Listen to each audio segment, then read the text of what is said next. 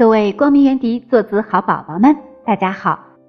赶快竖起你们的小耳朵，小迪姐姐要开始讲故事了。今天是赵星杰小朋友的生日，首先小迪姐姐要祝星杰小朋友生日快乐，天天开心。星杰小朋友非常喜欢奥特曼，小迪姐姐知道有很多小男生都非常喜欢奥特曼。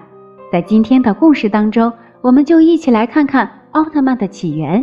希望大家能够喜欢。接下来，我们一起来听一下奥特曼是如何起源的吧。二十六万年前，M 七八星云光之国，由于他们的太阳毁灭了，为了维持，他们研发了人工太阳——等离子太阳。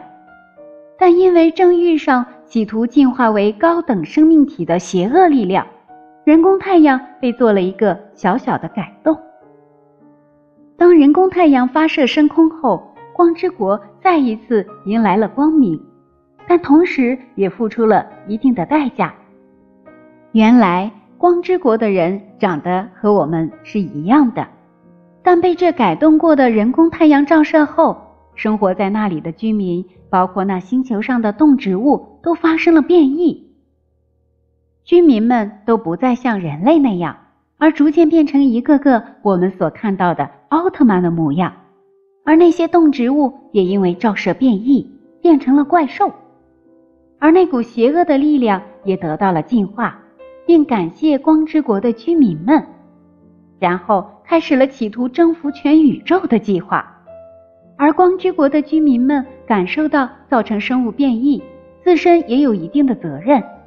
于是，他们飞向各处去帮助那些需要帮助的弱小群体，从此也算展开了奥特曼之旅。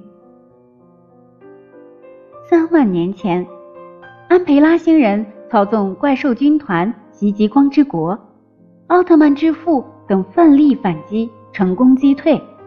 而受伤的奥特曼之父，他在奥特曼之母的照顾下康复，两人也随之结识。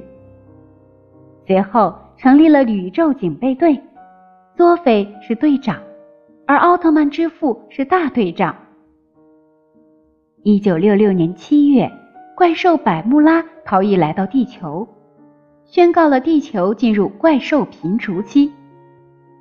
初代奥特曼也随着百慕拉在地球上出现，并将生命交给了因自己无意中将其伤亡的早田，并留在了地球。保护地球。一九六七年四月，杰顿击败奥特曼，佐菲前来，并赋予奥特曼新的生命。两人一同回到光之国。佐菲是我们见到的第二个奥特曼，让我们地球人知道了奥特曼他不是一个人。但无论是被赋予新生命的奥特曼也好，新来的佐菲也好，都没有参与。将击败奥特曼的杰顿打败，而是靠科特队自身的力量将杰顿星人打败了。故事的最后，让我们也知道了地球不是靠别人，而是靠我们地球人自身的力量来保护的。奥特曼的相助只是暂时的。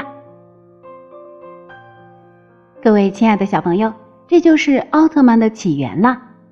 欣姐小朋友。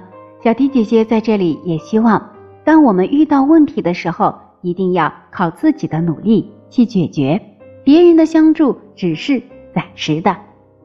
再一次祝欣姐小朋友生日快乐！